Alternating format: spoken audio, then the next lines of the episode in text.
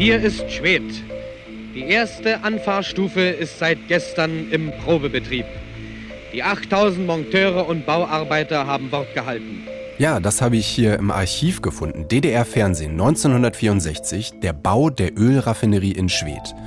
Und wir hören hier tatsächlich einen der Ursprünge für unsere Abhängigkeit von russischer Energie. Und so wie die Bauern auf den Feldern in dieser Zeit die Minuten nutzen, wie sie Stück um Stück der Felder bestellen, so wurde auch von den Schwetern Rohr um Rohr montiert, denn der Kalender ist unerbittlich. Ja, so ein sozialistisches Vorzeigeprojekt war das damals. Und bis heute bekommt die Raffinerie Öl per Pipeline aus Russland. Sie gehört mehrheitlich einem russischen Konzern und sie ist die einzige verbliebene Hürde für ein Ölembargo. Aber Bundes- und Landespolitik haben auch einen Zukunftsplan für die Raffinerie und der geht so. Erst einen neuen Eigentümer finden, dann Öl von woanders beziehen und danach, und jetzt wird's interessant für uns, soll Schwed zum Vorreiter für grünen Wasserstoff werden. Ich will Sie hier nicht verkackeiern und Ihnen auch nicht irgendwie den Himmel rosa-rot malen. Es kann sein, dass es an irgendeiner Stelle hakt. So hat's Robert Habeck den Beschäftigten erklärt, aber die Idee dahinter, die fanden wir sehr spannend und wir haben uns gefragt, wie soll das gehen? Wie kann ausgerechnet eine Ölraffinerie zum Vorreiter für grünen Wasserstoff werden? Und die Antwort gibt's jetzt. NDR Info Mission Klima. Lösungen für die Krise.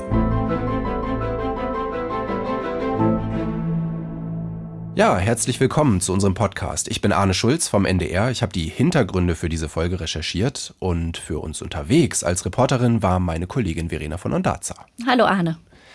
Wir haben uns ja als erstes einen kleinen Überblick verschafft über die Ölraffinerien in Deutschland und es gab direkt eine kleine Überraschung für uns. Ähm, gleich mehrere Ölraffinerien setzen nämlich schon heute auf grünen Wasserstoff. In Leuna in Sachsen-Anhalt zum Beispiel, da ist die Raffinerie an so einem großen Wasserstoffprojekt beteiligt. Und auch hier im Norden, in Heide in Schleswig-Holstein, gibt es ein echtes Vorreiterprojekt. Ja, und auch das war mir vorher gar nicht so klar.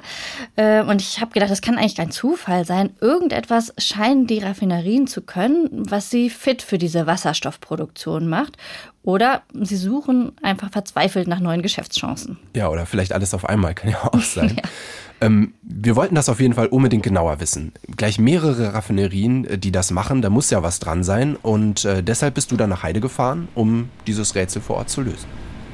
Ganz genau. Und man sieht das Werk, also die Raffinerie, schon von der Autobahn aus. Und ich muss sagen, der erste Blick, der sich da bietet, ist eigentlich das komplette Gegenteil von dem, was sich viele und auch ich unter grüner Transformation, grünem Wandel so vorstellen. Also man sieht viele rauchende Schlote, ein Geflecht an Rohren und großen Tanks, man sieht Kühltürme und eine bis hoch in den Himmel brennende Fackel. Ja, und gleichzeitig ist die Raffinerie das Herzstück des Projektes Westküste 100. Das ist ein sogenanntes Reallabor. Das heißt, da haben sich verschiedene Unternehmen aus der Region zusammengeschlossen. Und die probieren jetzt unter der Aufsicht der Fachhochschule Westküste in Heide aus, wie man im großen, also im industriellen Maßstab, grünen Wasserstoff herstellen kann. Und am Ende soll hier tatsächlich eines der größten Projekte für grünen Wasserstoff in Europa entstehen.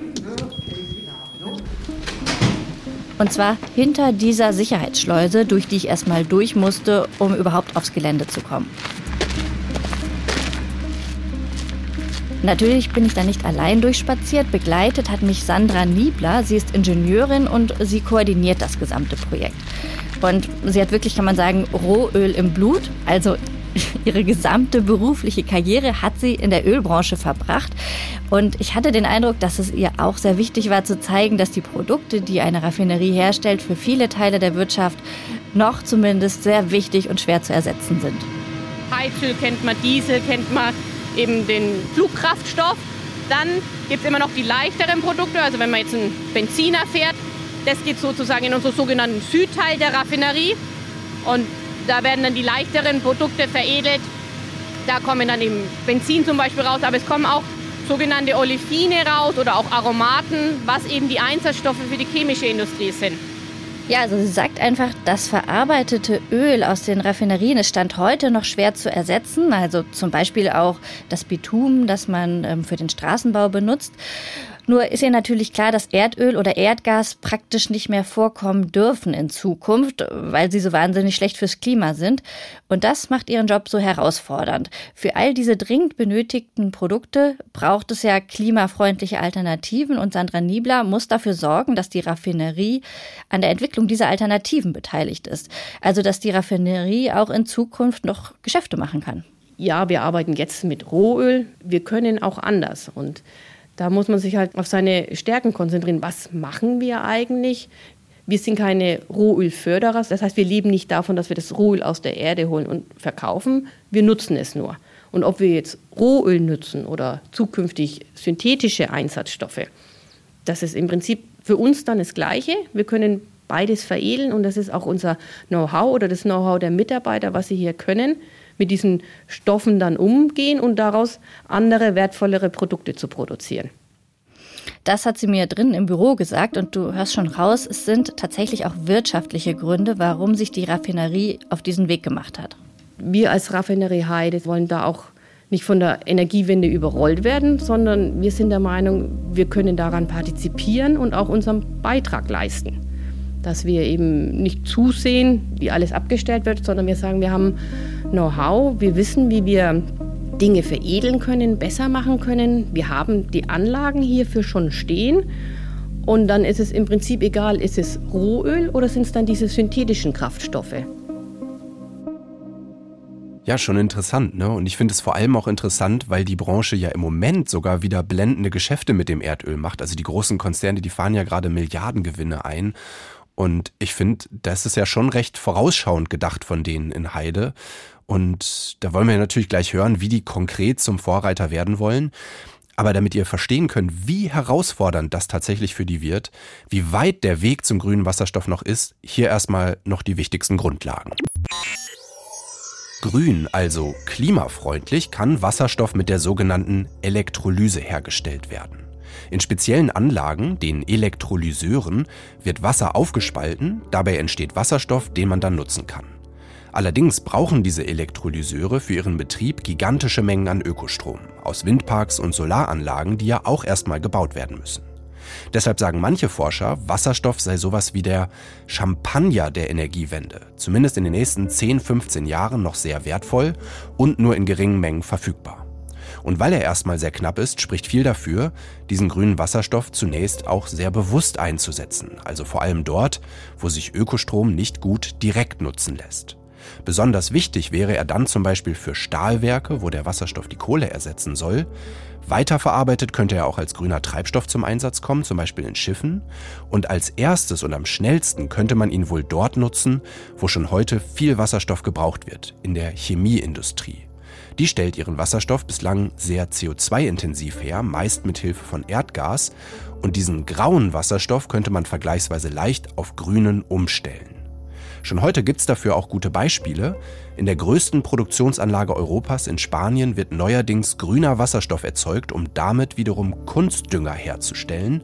Und der bisher benötigte graue Wasserstoff wird dabei schrittweise ersetzt. Insgesamt stehen solche grünen Produktionen aber noch ziemlich am Anfang. In den Prognosen großer Klimaforschungsinstitute spielt grüner Wasserstoff erst nach 2030 eine größere Rolle für den Klimaschutz. Also grüner Wasserstoff, kein Allheilmittel, aber ein wichtiger Baustein beim Klimaschutz. Es gibt da unglaublich viel zu erzählen, deshalb kurzer Tipp an dieser Stelle, wie Stahlwerke den Wasserstoff einsetzen oder auch wie er helfen kann, Schiffe grüner zu machen.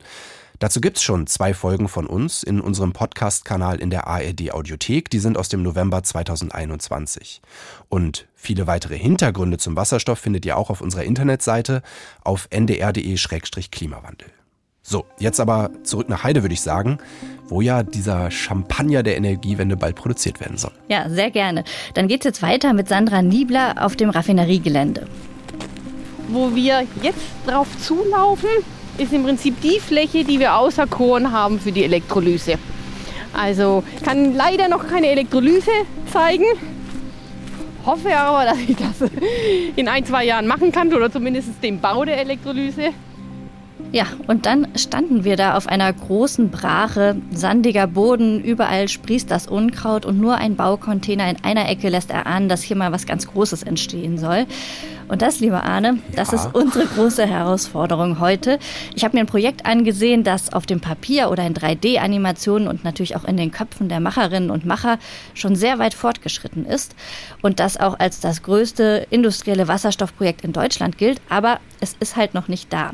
Wir brauchen heute also ganz besonders viel Vorstellungskraft kann man sich wie Blocks vorstellen. Also eigentlich wie einen großen rechteckigen Kasten. Das ist die Elektrolyse. Das Wasser kommt rein und daraus wird dann Wasserstoff und Sauerstoff produziert.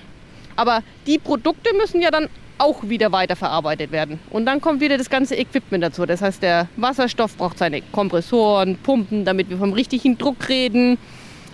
Und das füllt dann die ganze Fläche auf. Also von daher sage ich mal, ein Drittel von der Fläche ist dann die Elektrolyse hier auf der Fläche und der Rest, das ganze Equipment, was hier drumherum dann notwendig ist. Ja, und dazu muss man wissen, auch heute braucht eine Raffinerie schon große Mengen an Wasserstoff. Nur nutzen sie dafür heute, wie du das eben auch schon erzählt hast, grauen Wasserstoff, also solchen, der mit Erdgas gewonnen wird. Ja, und um der Spur des Wasserstoffs zu folgen, sind wir dann tiefer in das Geflecht aus Rohren und Tanks reingelaufen. Es wird deshalb jetzt noch mal ein bisschen lauter. Wir haben leider nicht die gläserne Raffinerie, dass man reinschauen könnte. Von daher leider nur graue Behälter, aber das ist so diese Anlage. Sag ich mal. Hier käme dann auch der Wasserstoff rein. Und da würde sagen, nennen wir es mal vorbereitet. Das, was wir da hören, Arne, das ist der Hydrocracker. Da wird eben mit Wasserstoff das Rohöl aufgebrochen und in kleinere Molekülketten zerlegt. Also zuvor habe ich einen schweren Stoff und danach habe ich den leichteren Diesel, der dann ja auch mehr wert ist. Okay, ich glaube, jetzt müssen wir mal kurz äh, einhaken. Ähm, also was muss ich hier verstehen? Also Hydrocracker, schwerer Diesel, leichter Diesel. Aber eigentlich ist doch der Punkt, die wollen den grünen Wasserstoff hier in erster Linie für sich selbst herstellen. Ist das das, was ich hier verstehen muss? Ja, also ganz genau. Die können den klimaschädlichen Wasserstoff, den sie heute benutzen, dann mit grünem Wasserstoff ersetzen in ihrer Raffinerie. Und das wäre eigentlich genau wie du das ja vorhin auch schon mal beschrieben hast, so der erste Schritt in Richtung Klimaschutz. Okay, also es ist der erste Schritt Richtung Klimaschutz und es ist aber wahrscheinlich dann auch ein Grund, warum so viele Raffinerien schon jetzt ja. an Projekten mit grünem Wasserstoff arbeiten. Ne? Also die kennen diesen Stoff schon, die brauchen den eh schon und deswegen haben sie eben da schon viel technologisches Wissen und sind deswegen ganz gut in der Lage, da damit jetzt zu starten. Oder? Ja, ganz genau. Und damit hast du im Prinzip den ersten Teil unseres Rätsels gelöst, würde ich sagen. Die, die, Frage war ja aber auch, wie können die dabei zum Vorreiter werden? Heißt also, wie können die den Wasserstoff wirklich in großem Maßstab produzieren? Und, und das ist ja eigentlich das Entscheidende. Ne? Wie können die das in großem Maßstab produzieren und wie können die tatsächlich Vorreiter werden und nicht einfach nur ähm, damit mal erste Erfahrung sammeln? Ja, und das ist tatsächlich immer noch auch eine große Herausforderung, denn dieses Projekt in Heide, das ist zwar schon sehr, sehr groß, aber es ist gerechnet auch auf den Standard dieser Raffinerie immer noch klein. Okay. Wenn ich jetzt mal in Raffineriestandards betrachte, reden wir immer noch von einer Pilotanlage. Also als Beispiel, die Anlage kann bis zu 6000 Kubikmeter pro Stunde Wasserstoff produzieren. Das ist aber die Maxmenge. Also wenn kein Wind weht und keine Sonne scheint, dann produziert die Anlage natürlich auch nicht. Also wird die Gesamtkapazität darunter liegen. Wenn ich jetzt mir den Bedarf der Raffinerie anschaue, dann liegen wir hier bei 35.000 Kubikmeter in der Stunde, also mehr als den Faktor 10. Von daher ist es eine kleine Menge, kann man jetzt schimpfen, aber ich sage immer, es ist eine wichtige Menge. Es ist die erste Menge, die in dieser Art und Weise dann wirklich in einen bestehenden Industrieprozess integriert wird und daher ein wichtiger und unvermeidbarer Schritt. Ne? Also du hörst, diese Idee vom grünen Wasserstoff, die ändert kurzfristig noch gar nicht so viel am Geschäftsmodell mhm. dieser Raffinerie. Die werden damit am Anfang noch nicht mal ansatzweise den eigenen Wasserstoffbedarf decken können. Sandra Niebler hat deshalb auch immer wieder betont, dass dieses Projekt ein Reallabor ist und als solches auch vom Bundeswirtschaftsministerium gefördert ist. Das heißt, es ist ja bewusst so aufgesetzt, dass man eben die ganzen Erkenntnisse daraus zieht, die Anlage ein paar Jahre fährt, Daten sammeln kann. Zum Beispiel in der Theorie kann die Elektrolyse rauf und runter gefahren werden mit dem Wind, mit der Sonne. In der Praxis hat es aber noch keiner wirklich in diesem Maße so durchgeführt. Jetzt hängt da nicht nur ein Tank dahinter, sondern auch eine ganze Raffinerie, die nicht rauf und runter gefahren werden kann. Mhm. Natürlich sind sie darauf angewiesen, dass der Wasserstoff immer konstant fließt. Auch dann, wenn vielleicht gerade Flaute ist oder es dunkel ist oder beides zusammen. Und deshalb gehört zu diesem Projekt auch eine Kaverne. Das ist ein unterirdischer Speicher, in dem der Wasserstoff eingelagert werden soll, damit man den eben auch dann nutzen kann, wenn gerade vielleicht kein Wind weht. Auch das ist in der Theorie natürlich berechnet worden, aber auch das muss man praktisch mal testen, wie fülle ich die Kaverne, wie leere ich sie, um die ganzen Prozesse danach kontinuierlich weiter betreiben zu können. Und das sind alles Daten, die also ermittelt werden müssen, um dann größer denken zu können und größer bauen zu können. Ja, und größer denken, das heißt konkret, diese 30 Megawatt Anlage, die soll nach der Pilotphase von einer 700 Megawatt Anlage ergänzt werden. Ja, ich glaube auch jetzt diese Zahlen, die du genannt hast, ne, die werden ja den meisten erstmal nichts sagen. Das müssen wir schon auch einordnen. Und man kann auf jeden Fall sagen, 30 Megawatt zum Start, ähm, das wäre schon eine Ansage. Ich habe ja vorhin kurz dieses aktuell größte Projekt in Europa, in Spanien erwähnt. Dieses Projekt ist vor kurzem mit 20 Megawatt gestartet. Heide würde das also zum Start schon deutlich übertrumpfen, ne? Ja, ganz genau. Und 700 Megawatt, das wäre dann tatsächlich ein echter Meilenstein, das muss man ganz klar sagen. Denn diese eine Anlage in Heide könnte dann mehrere Prozent des gesamten deutschen Wasserstoffbedarfs im Jahr 2030 decken.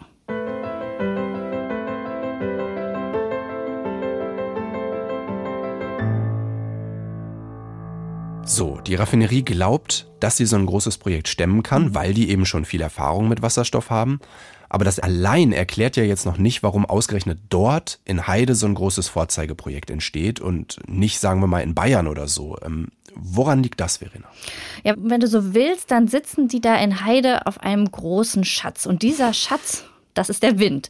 Und wie wertvoll dieser Schatz ist, das wird dort in der Region in letzter Zeit wirklich immer deutlicher. Wir übergeben heute einen Förderbescheid für ein besonderes Energieprojekt. Grüner Strom spielt da natürlich eine enorm wichtige Rolle. Und deswegen sind wir auch sehr stolz darauf, dass wir so einen wichtigen Partner auch unserer Automobilindustrie in Deutschland mit Northvolt hier nach Schleswig-Holstein locken können. Das ist das größte Ansiedlungsvorhaben in Schleswig-Holstein seit mehr als 50 Jahren in der einstmals strukturschwachen Region an der Westküste Schleswig-Holsteins kann dieses Projekt ein Gamechanger sein. Ja, drei Herren, die sich hier fast schon in einer Lobhudelei auf die Region Heide überbieten. Und äh, das waren, ich löse das mal auf, der Bundeswirtschaftsminister Robert Habeck, Daniel Günther, der Ministerpräsident von Schleswig-Holstein und Bernd Buchholz, der noch amtierende Wirtschaftsminister im Norden. Und die drei sind so stolz, weil das schwedische Unternehmen Northvolt im Frühjahr angekündigt hat, in Heide eine große, also eine Gigafactory für E-Auto-Batterien zu bauen. Und Northvolt hat sich für Heide entschieden, weil sie hier klimaneutral produzieren können, eben mit dem Windstrom von der Küste. Und darum geht es hier. Ne? Also das ist mittlerweile ein echter Standortvorteil, ähm, wenn man sehr viel Wind hat in einer Region. Das hat ja zum Beispiel auch bei Teslas Ansiedlung in Brandenburg eine Rolle gespielt mhm. oder sogar bei dieser geplanten Chipfabrik von Intel in Magdeburg. Und so ist es eben auch in Heide. Jetzt könnte man ja kritisch anmerken, wenn Unternehmen wie Northvolt oder die Raffinerie in Heide den ganzen Windstrom aber bald abgreifen, dann fehlt er ja woanders in Deutschland. Also für unsere Waschmaschinen, unsere Elektroautos, für unsere Wärmepumpen ist vielleicht auch nicht so gut. Ja, also diesen Eindruck, den wollen die in Heide total vermeiden. Das hat man immer wieder gemerkt. Also sie haben immer wieder auch betont, dass es ihnen darum geht, überschüssigen Windstrom zu nutzen. Und da haben sie die Argumente auch auf ihrer Seite. Schleswig-Holstein hat noch viel Potenzial beim Wind und Stand heute wird ja auch deshalb nicht mehr erzeugt, weil die Stromnetze gar nicht alles aufnehmen können. Und damit sind wir auch wieder in der Raffinerie in Heide, denn direkt neben dem Gelände, da stehen etliche Windräder. Man merkt ja den Wind. Wir müssten jetzt mal wirklich alle Windräder angucken und dann sieht man häufig, dass die eine oder anderen abgeschaltet sind, weil einfach der Bedarf nicht da ist. Und von daher ist es, sage ich mal, mir ein Anliegen, dass wir diese Energie einfach auch zu 100 Prozent nutzen. Also das heißt, dieser Schatz, die viele Windenergie, der, das wird noch gar nicht richtig gehoben. Und der grüne Wasserstoff, der könnte im Idealfall ein Schlüssel dafür sein, dass man das in Zukunft besser hinkriegt. Also wir denken immer sehr effizient. Also wir wollen aus dem Rohöl, aus dem letzten Tropfen was rausholen und so denken wir eigentlich in allen Prozessen. Und genau das hat uns eigentlich immer gestört, warum die Energie, die da ist, nicht zu nutzen, sondern abzuschalten. Und so kam eigentlich die Idee überhaupt für das Westküste 100 Projekt auf. Dass wir gesagt haben, lasst uns diese Windenergie nutzen. Sie ist direkt vor der Haustür. Hier in Schleswig-Holstein, wir haben sie, wir können sie aber in Schleswig-Holstein noch nicht komplett verwenden und lasst uns daraus, sage ich mal, eine andere Energieform machen, den Wasserstoff, der speicherbar ist und dann diese Energie nicht zu verschwenden, sondern zu nutzen.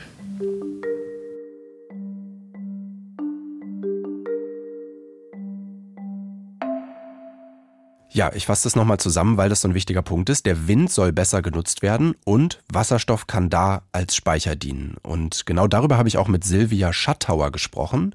Sie leitet kommissarisch das Fraunhofer Institut für Windenergiesysteme und als Mitglied des Nationalen Wasserstoffrats berät sie auch die Bundesregierung. Und auch sie hält dieses Speichern tatsächlich für einen sehr wichtigen Punkt. Aber ich habe sie dann gefragt, ob wir den größten Teil des Wasserstoffs nicht trotzdem aus dem Ausland importieren müssen, weil andere Länder vielleicht doch trotzdem noch deutlich bessere Produktionsbedingungen haben, wie Australien zum Beispiel, wo es ja viel Wind und Sonne, aber eben auch sehr viel Platz gibt, anders als bei uns. Und daraufhin hat Silvia Schattauer das hier gesagt. Selbst wenn man an Standorte geht, wo die regenerativen Energien durchaus äh, günstiger zur Verfügung stehen, brauche ich auch für die Erzeugung des Wasserstoffs die entsprechenden Systeme, in dem Fall die Elektrolyseure. Und wenn ich den Wasserstoff erzeugt habe, muss er auch in einer Form transportiert werden. Das kann gasförmig, das kann flüssig sein, das kann auch in Form von Derivaten, das heißt noch weitere Umwandlungsschritte ähm, in Richtung Ammoniak oder ähnliches mit passieren. Das heißt, ganz günstig ist mir auch der importierte Wasserstoff in die Richtung nicht, weil der Strompreis zwar sehr wichtig ist, aber nicht der alleinige Punkt, der schlussendlich den Wasserstoffpreis bestimmt. Also, es ist nicht entweder oder. Wir werden schon größere Mengen des Wasserstoffs importieren. Die EU rechnet erstmal mit der Hälfte, vielleicht wird es aber auch deutlich mehr, das wird man abwarten müssen. Gleichzeitig brauchen wir aber auch den Wasserstoff von der deutschen Nordseeküste, mein Schattauer, weil man sich da eben die Umwandlung und den langen Transport spart und weil sie es auch für sehr wichtig hält, dass Deutschland früh mit dieser Technologie Erfahrungen sammelt. Also Deutschland ist schon heute ja weit vorne beim Bau dieser Elektrolyseure. Deutschland hält da viele Patente und das könnte auch eine echte wirtschaftliche Chance werden, sagt sie, diese Technologie später in andere Länder zu verkaufen. Und wenn man in Richtung der Wertschöpfungskette geht, ist es natürlich auch charmant, gerade für ein Land wie Deutschland in Richtung, ja, man sagt ja manchmal auch, wir sind ein Land der Ingenieure, wenn wir massiv in die Technologieentwicklung und in die Technologieproduktion mit aufbauen, dass die Systeme hier vor Ort entwickelt und produziert und im Zweifelsfall dann an stromgünstigeren Standorten eingesetzt werden.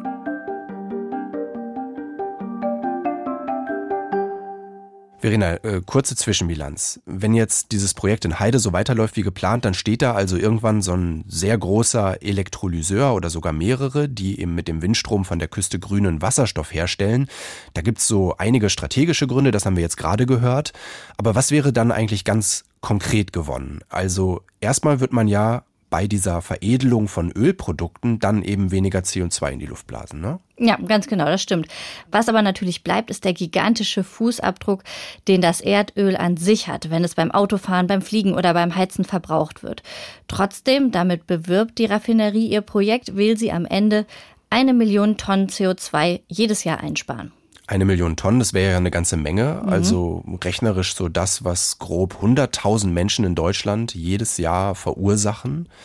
Ähm, mir kommt es aber ehrlich gesagt ein bisschen viel vor, Verena. Also, das ist ja wirklich jetzt erstmal nur diese kleine Verbesserung in der Raffinerie, dass man dort den grauen Wasserstoff durch grünen ersetzt. Und das soll eine Million Tonnen bringen? Ja, Anne, deine Skepsis, die ist äh, berechtigt. Das schafft die Raffinerie tatsächlich auch nicht allein. Äh, sie wollen das schaffen, indem sie das Projekt noch weiterdenken und mit anderen Unternehmen in der Region zusammenarbeiten. Und zwar unter anderem mit dem Zementhersteller Holcim in Lägerdorf. Das ist ungefähr eine halbe Stunde mit dem Auto von Heide entfernt und da im Zementwerk habe ich mich mit Arne Stecher getroffen, der für das Unternehmen die Dekarbonisierung vorantreibt. Ich bin mit ihm dann äh, mit seinem Auto durchs Werk gefahren, da man sich als ungeschulte Person dort nicht frei bewegen darf. Und dabei hat er erstmal betont, vor was für einer Mammutaufgabe er und sein Unternehmen da jetzt stehen. Hier an diesem Produktionsstandort feiern wir in wenigen Tagen das 160-jährige Jubiläum. Seit 160 Jahren haben wir einen Zementrehroofen und seit 160 Jahren emittieren wir CO2 in die Atmosphäre.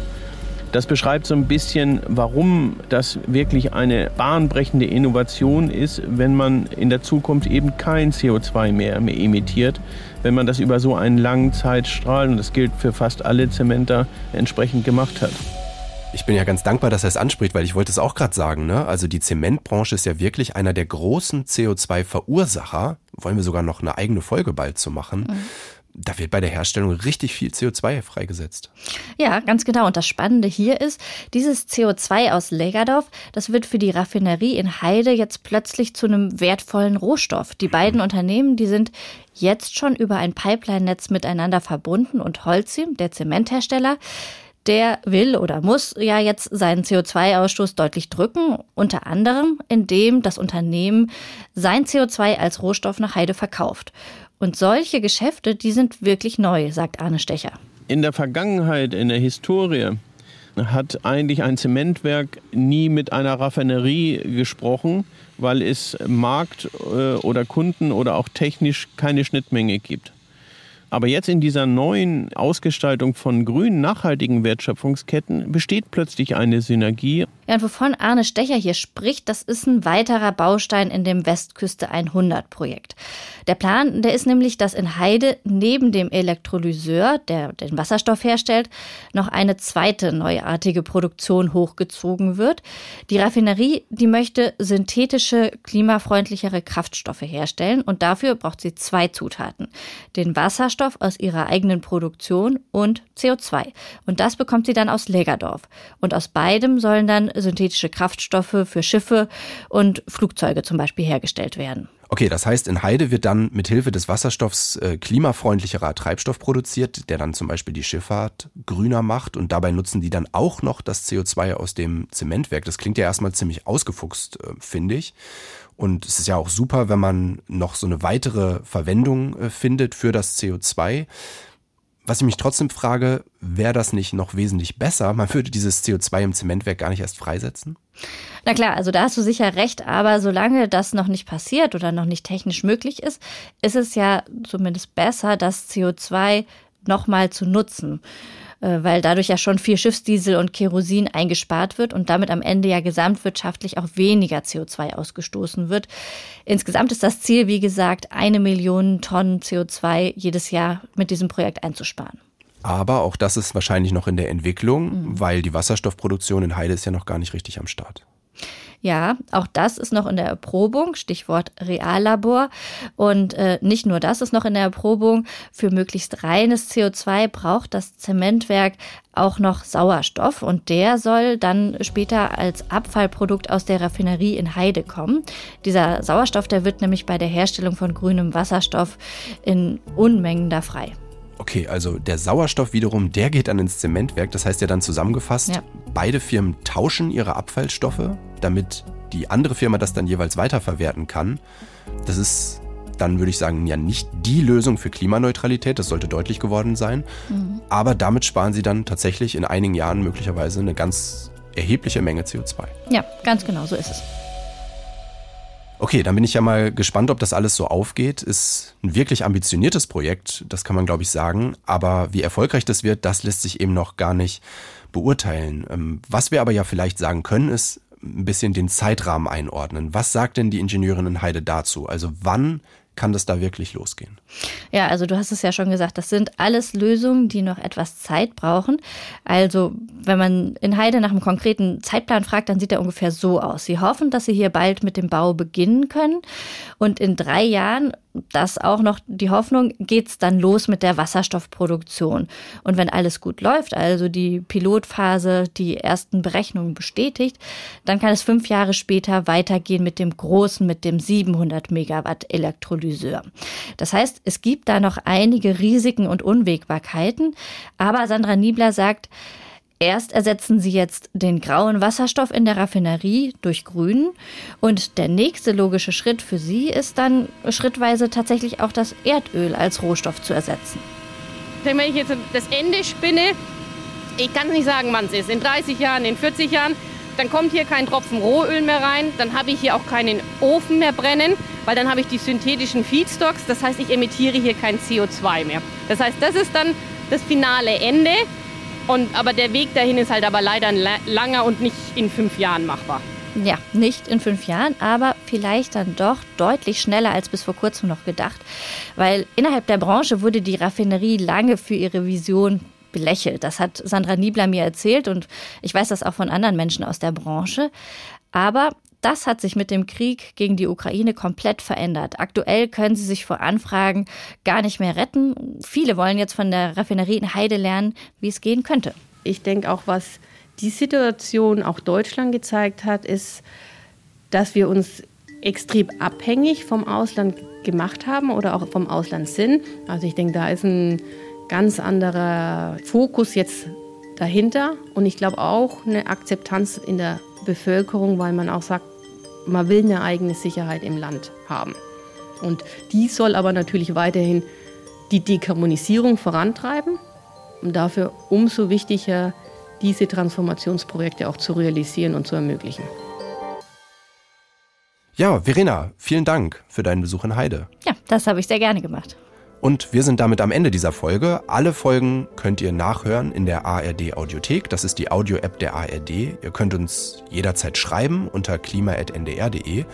Und wenn euch dieser Podcast gefällt, dann abonniert sehr gerne diesen Kanal.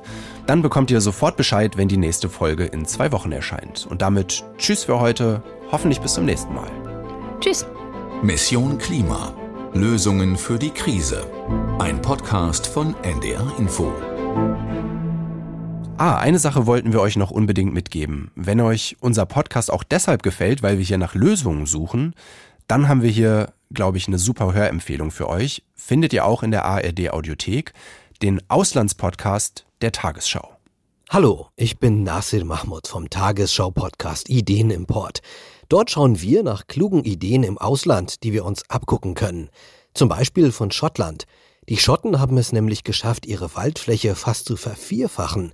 Und auch in Brasilien wächst dort wieder Wald, wo es lange nur trockene Landschaften gab. Wie kriegen die das hin? Die Antworten gibt es im Ideenimport, dem Auslandspodcast der Tagesschau, überall, wo es Podcasts gibt.